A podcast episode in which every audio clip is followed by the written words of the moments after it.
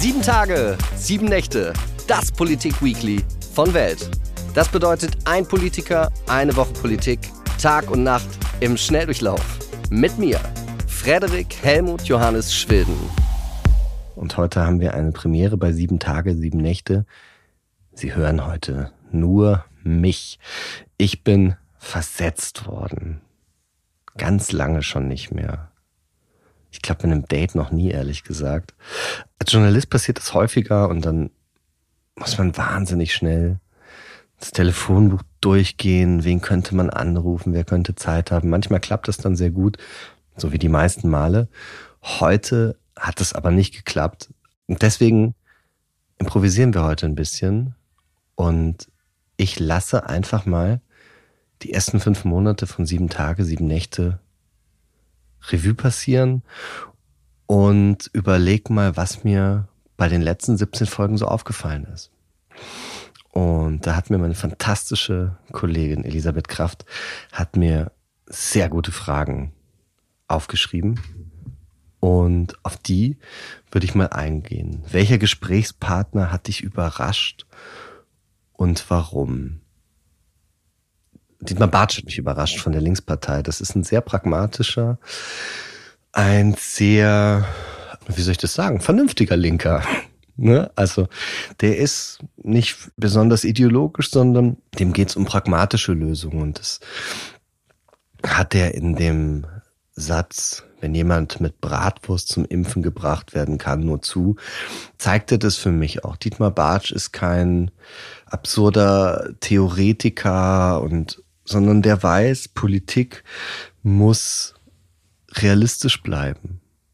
Und ich empfinde Linksparteipolitik häufig so als, ja, Gedankenkonstrukt, das in sich zusammenfällt bei ihm, mh, hm, ging mir das überhaupt nicht so. Und wer mich auch ehrlich gesagt sehr überrascht hat, aber in eine ganz andere Richtung war Ria Schröder von der FDP. Die war ja Vorsitzende der jungen Liberalen und sitzt jetzt zum ersten Mal im Bundestag.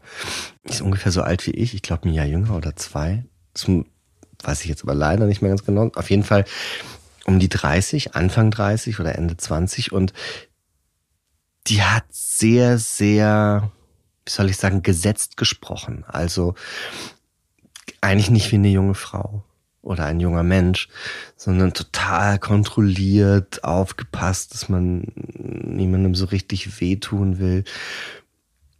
Da frage ich mich, warum? Also ich finde, wenn man jung ist, kann man das unbedingt zeigen. Und ich glaube auch, dass Vorsicht in der Politik nur bis zu einem gewissen Grade gut ist. Also ich erlebe das in Gesprächen, dass Politikerinnen und Politiker, die niemanden verletzen wollen, die niemanden vor den Kopf stoßen wollen, einfach weniger zu sagen haben. Weil man wird Aussagen treffen, mit denen man Leute vor den Kopf stößt. Es gibt Konflikte in der Politik und das ist auch gut so und das ist aber gar nicht schlimm. Aber wenn man Dinge nicht klar ausspricht, dann finde ich, wird die Politik auch egal und dann verlieren Leute Interesse daran. Also deswegen lieber direkt sein als zurückhaltend. Über welche Aussage habe ich noch lange nachgedacht? Hat mich Elisabeth Kraft, meine Redakteurskollegin, gefragt. Na, worüber ich wirklich lange nachgedacht habe, war das Gespräch mit Emilia Fester. Das ist die jüngste Bundestagsabgeordnete, kommt aus Hamburg, ist bei Bündnis 90 den Grünen. Und die hatte für die Impfpflicht argumentiert und dass sie sich dafür stark machen will. Und ich habe das überhaupt nicht verstanden, weil es für mich argumentativ überhaupt gar keinen Sinn ergeben hat. Also sie hat immer gesagt, ah, wir werden die Herdenimmunität noch erreichen. Also es war vor einem Monat, jetzt gerade am 25. Februar war das. Und nur mit der Impfpflicht werden wir die Herdenimmunität erreichen. Und ich als jemand, der ähm, dreimal geimpft bin, ich habe trotzdem zweimal Corona bekommen. So geht es sehr, sehr vielen. Also eine sogenannte Herdenimmunität erreicht man durchs Impfen überhaupt nicht. Das ist also einfach eine nicht richtige Aussage, ein nicht schlüssiges Argument. Und dass jemand, der sich dann auf die Wissenschaft und so etwas beruht, so argumentiert, das geht mir bis heute nicht in den Kopf tatsächlich. Welche Folge hat für Furore gesorgt? Alle natürlich. Ja, ein bisschen tatsächlich fand ich, also die letzte, bei der letzten war das ganz interessant, da war ja ein Bürgermeister, nämlich der Bürgermeister von Görlitz, mein Gesprächspartner Octavian Urso von der CDU. Und der hat sehr klar über das, was gerade durch die durch den Krieg in der Ukraine passiert, nämlich dass sehr, sehr viele Flüchtlinge zu uns kommen. Darüber hat er sehr klar gesprochen und hat dort unter anderem gesagt, naja, dass die Flüchtlinge von heute, also Frauen und Kinder aus der Ukraine, besser zur deutschen Gesellschaft passen würden als die Flüchtlinge in der Flüchtlingskrise 2015. Und das ist schon von vielen als, ich weiß nicht, als Affront auf jeden Fall wahrgenommen worden. Gleichzeitig haben aber auch viele gesagt, na ja, jetzt spricht das jemand aus. Das finde ich schon, hat schon für Aufmerksamkeit gesorgt. Dann natürlich Sarah Wagenknecht und Boris Palmer auch beide. Das sind ja sehr, sehr bekannte Politiker, beide in ihrer eigenen Partei, nicht mehr unbedingt die beliebtesten, aber beim, ja, wie man so sagt, Volk sind die sehr, sehr beliebt, weil die eine sehr klare Sprache haben, eine sehr, sehr klare Aussagen treffen und man unabhängig, ob man ihren politischen Positionen immer zustimmt, erreichen die das, was man vielleicht den kleinen Mann oder die kleine Frau oder wie auch immer auf der Straße, ähm, den erreichen die auf jeden Fall. Und solche Menschen wie Sarah Wagenknecht und Boris Palmer, muss man total ehrlich sagen, die generieren für Medien, für Zeitungen immer Aufmerksamkeit, weil die auch Dinge sagen, die sich andere nicht trauen, weil die denen das auf eine Art egal ist, weil die selber sich so eine Narrenfreiheit erarbeitet haben und über den Dingen schweben.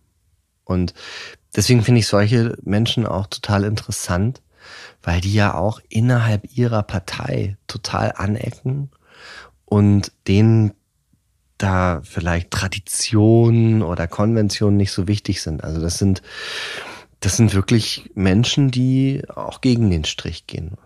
Und da geht's immer rund. Und das finde ich als Journalist natürlich sehr, sehr interessant. Welche Folge gab es die meisten Rückmeldungen? Die erste Folge war äh, rückmeldungsmäßig wahnsinnig gut und sehr lustig. Mein erster Gast, mein erster Gesprächspartner im Podcast war Kevin Kühnert. Und äh, Kevin Kühnert ist ja bei der SPD, war auch Anführer der Jusos, also der, der Jugendorganisation der SPD. Und der polarisiert ja auch sehr in Deutschland. Und Kevin Kühnert ist schwul und ich hatte mit ihm darüber gesprochen, äh, wo er in Berlin ausgeht als schwuler Mann.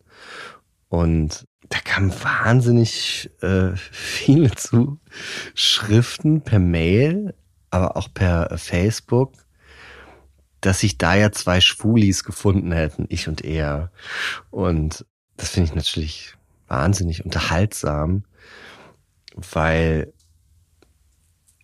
ich äh, zum einen mit einer Frau verheiratet bin und zum anderen es wirklich sowas von egal ist. Also ich interessiere mich für wirklich alle Bereiche des menschlichen, zwischenmenschlichen und ich bin, das muss man auch nochmal zu diesem Podcast sagen, das ist nicht der Ort, wo ich Menschen bloßstellen möchte. Ich bin an meinem Gegenüber immer interessiert und ich bin ganz, ganz häufig anderer Meinung.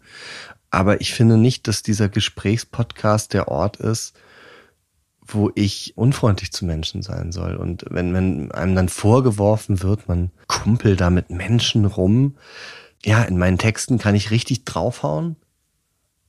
Das ist aber auch ein anderer Ort.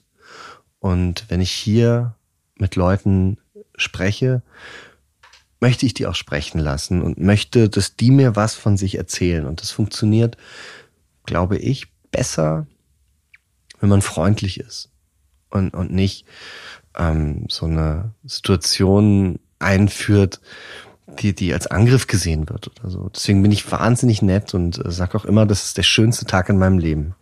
Stimmt, dazu gibt's auch viele Fragen, warum ich das sage. Hm. Am Ende jeder Folge. Na, das hat damit zu tun, dass ich glaube, dass man dadurch, dass man Dinge denkt oder sagt, dass sie, dass sie auf eine Art real werden. Also ich glaube, wenn ich sage, heute ist der schönste Tag in meinem Leben, dass das ein bisschen stimmt. Und ich, ich habe da mit ganz vielen verschiedenen Leuten mal drüber gesprochen. Zum Beispiel Friedrich Lichtenstein. Friedrich Lichtenstein ist ein, ein Puppenspieler, ein, ein Schauspieler, den kennen Sie vielleicht äh, noch von der Edeka-Werbung. Der hatte damals diese super geil Kampagne. Ich kenne Friedrich Lichtenstein jetzt echt schon ein paar Jahre und wir, wir haben es häufiger unterhalten miteinander und Friedrich Lichtenstein ist sehr gut im Komplimente machen. Ja, wenn der jemanden trifft, dann sagt er, du bist sehr, sehr schön. Und ich sag sowas auch gerne. Ja, also wirklich auch zu jedem. Ich habe aber festgestellt, das funktioniert. Man gibt den Leuten dann wirklich das Gefühl, dass sie schön sind oder dass der schönste Tag im Leben ist. Und mh, mm, dieses heute ist der schönste Tag in meinem Leben ist schon auch ein bisschen mein Versuch, das wahr werden zu lassen, weil ich glaube, dass so viel Quatsch und auch Hässlichkeit draußen ist, das ist doch super wäre, wenn es wirklich der schönste Tag in meinem Leben wäre, jeden Tag aufs Neue. Und wenn ich das sage, dann ist es auch so eine Ermutigung, es halt vielleicht doch zu versuchen und das ein bisschen wahr werden zu lassen. Das ist so, man kennt das auch aus der Psychologie, dass wenn man zum Beispiel ähm, sich vor einen Spiegel stellt und einfach nur lacht, total albern alleine, obwohl gar nichts lustig ist und grinst, dass es einem dann besser geht. Und wenn ich das schaffe, wäre es doch super, oder? So, jetzt noch. Sie sind jetzt auch noch dran, werte Hörer und Hörerinnen. Erzählen Sie mir doch mal bitte, was Ihnen gefällt, was Ihnen nicht gefällt. Schreiben Sie das bitte doch an audio.welt.de. Sagen Sie mir doch mal vielleicht, mit wem soll ich mich hier mal unbedingt unterhalten? Wer soll mal in die Sendung kommen?